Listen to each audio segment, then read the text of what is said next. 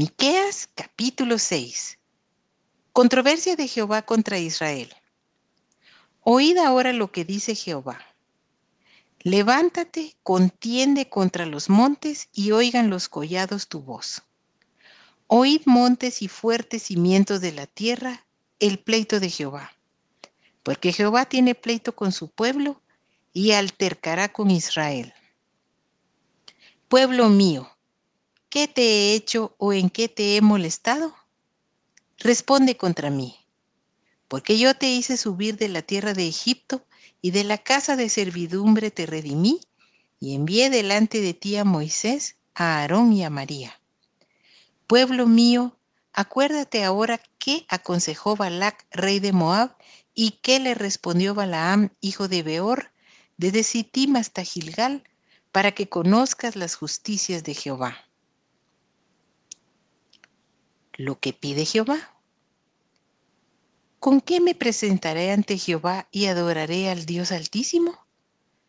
¿Me presentaré ante Él con holocaustos, con becerros de un año?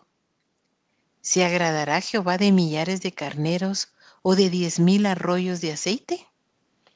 ¿Daré mi primogénito por mi rebelión, el fruto de mis entrañas por el pecado de mi alma?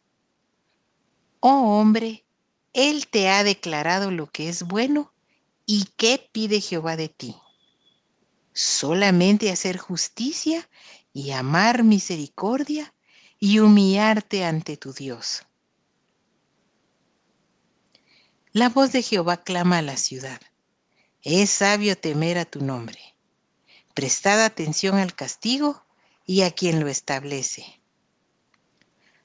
¿Hay aún en casa del impío tesoros de impiedad y medida escasa que es detestable? ¿Daré por inocente al que tiene balanza falsa y bolsa de pesas engañosas?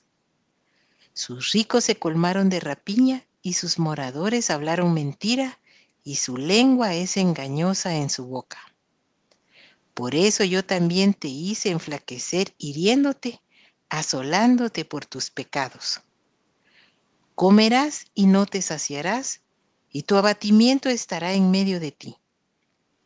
Recogerás, mas no salvarás, y lo que salvares lo entregaré yo a la espada. Sembrarás, mas no cegarás.